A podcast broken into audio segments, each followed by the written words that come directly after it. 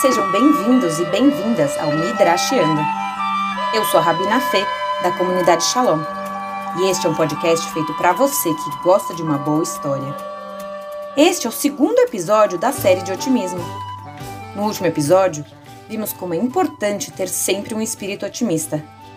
Isso não transforma a realidade, mas pode mudar como atravessamos situações complicadas de nossas vidas, das coisas mais simples até as mais difíceis e dolorosas. Sendo otimistas, podemos atrair milagres. Milagres que acontecem diariamente, em forma de abraços, de sorrisos e tantos outros que nos ajudam a levantar depois das mais diversas quedas que inevitavelmente irão acontecer. Ser otimista entra naquela categoria falar é fácil, o difícil é fazer. Claramente queremos ser mais otimistas, mas quando as coisas ficam mais complexas, é muito difícil ver além do muro. Adoraríamos ter uma bola de cristal e ver o futuro. Saber como e quando essas etapas mais sombrias de nossas vidas vão terminar. Isso poderia garantir um pouco nosso otimismo. Mas, infelizmente, ou felizmente, só conseguimos entender a nossa história juntando os pontos a partir do presente para o passado. O futuro, como mistério, precisa permanecer incerto. Já que não temos a capacidade de prever o futuro, podemos pelo menos manter um brilho otimista, que pode fazer com que essas sombras fiquem mais iluminadas. É por isso que nossa primeira série do Midrashando é sobre otimismo. Então ajusta aí o volume do seu fone para não perder essa história. A história de hoje está no Talmud, no Tratado de Makot. O Talmud é esse compilado de conversas, interpretações, decisões e divagações Nele, sábios de mais de 400 anos de diferença conversam entre si e falam sobre os temas mais variados que você possa imaginar.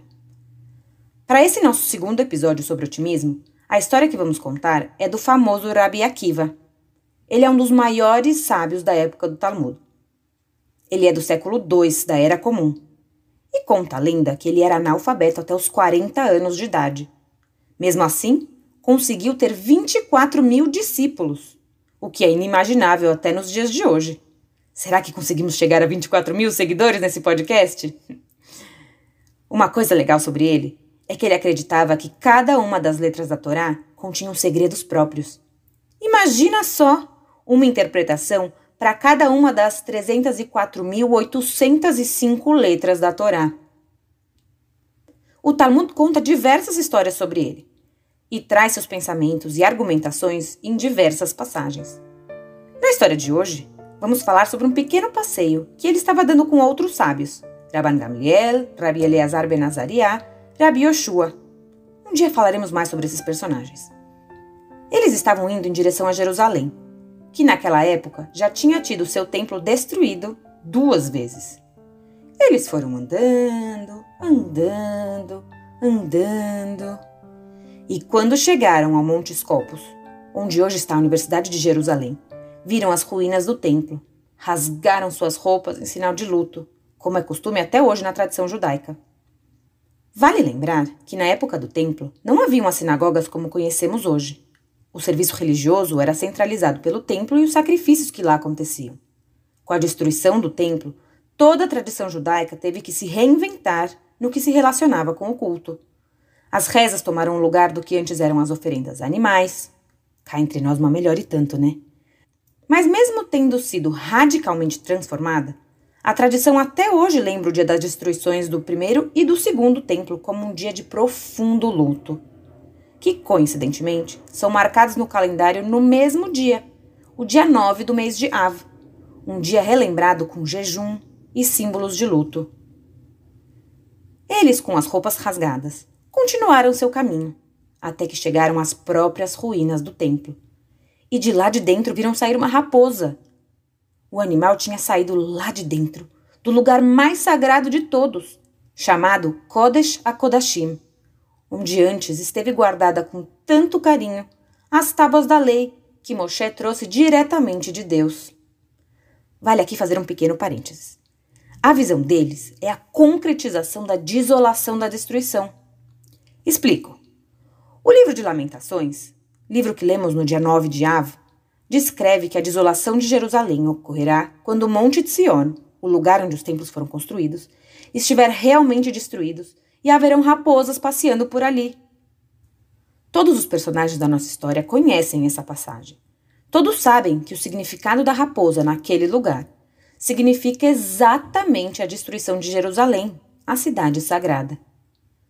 E ao testemunhar essa cena, Rabban Gamliel, Rabi Eleazar Ben Azariah e Rabi Yoshua começaram a chorar inconsolavelmente. Enquanto isso, Rabi Akiva começou a rir, olhando para a mesma ruína. Uns começaram a chorar imediatamente, enquanto o outro estava rindo compulsivamente. Nem parece que eles estavam olhando para a mesma cena. Ou será que Rabi Akiva estava rindo de nervoso? Se a história terminasse por aí, seria difícil saber. Imagine se fosse com vocês, vendo uma cena trágica e um de seus amigos gargalhando. O que você faria? Eu acho que ficaria muito brava. Ou daria uma cotovelada bem forte nas costelas dela para ver se ela caía na real.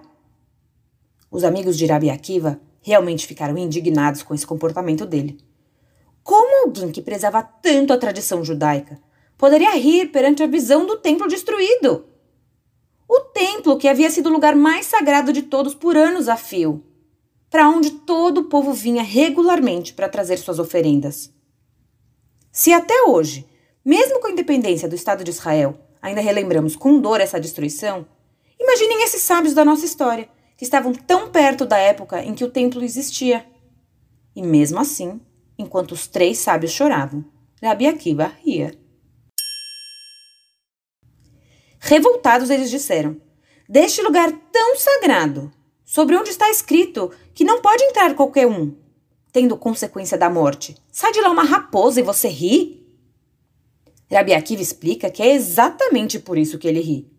Xiii, mais um louco. Ele traz um outro versículo para se justificar.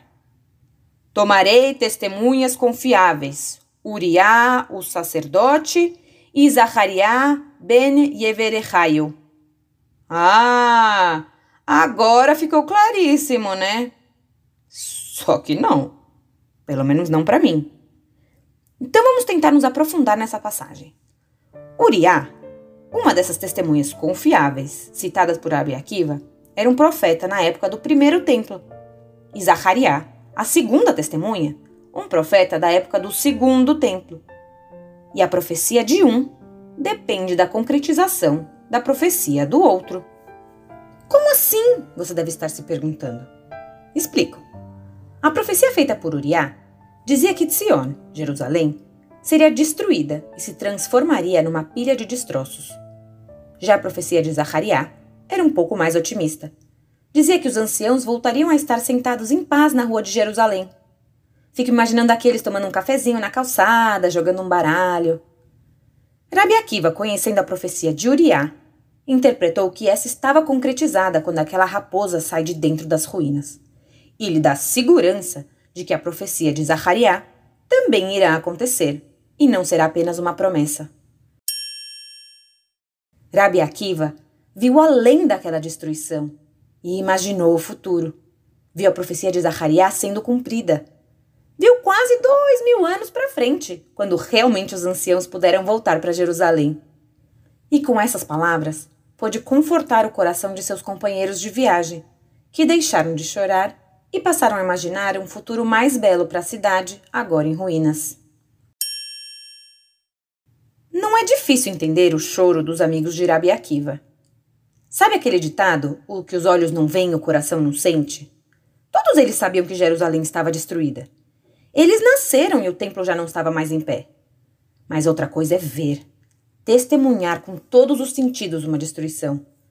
E quando vemos, não dá para esconder mais os nossos corações e das nossas mentes. Por isso os companheiros de Rabi Akiva naquele passeio choraram. Por isso choramos até hoje em Tisha B'Av, no dia 9 de Av quando relembramos a queda do templo e toda a perda que isso significa. Mas, como povo, nunca nos demos por vencidos. A esperança de poder retornar à terra de Israel e viver na terra prometida aos nossos patriarcas nunca nos deixou. Por isso, vira e mexe encontramos esses lampejos de esperança de retorno, E essa história é um bom exemplo disso. Rabi Akiva viu uma luzinha na escuridão. Não sabia se aquela luz era algum tipo de salvação ou apenas um vagalume perdido. Mas se agarra a essa luz como se fosse a coisa mais importante de sua vida. Ele precisa acreditar. Ele acredita. Ele faz a mágica de relacionar um texto do Tanar, da Bíblia, que não tem nada a ver com outro, fazer com que eles conversem. E o resultado dessa conversa é esperança. Isso é uma maneira de ver o mundo.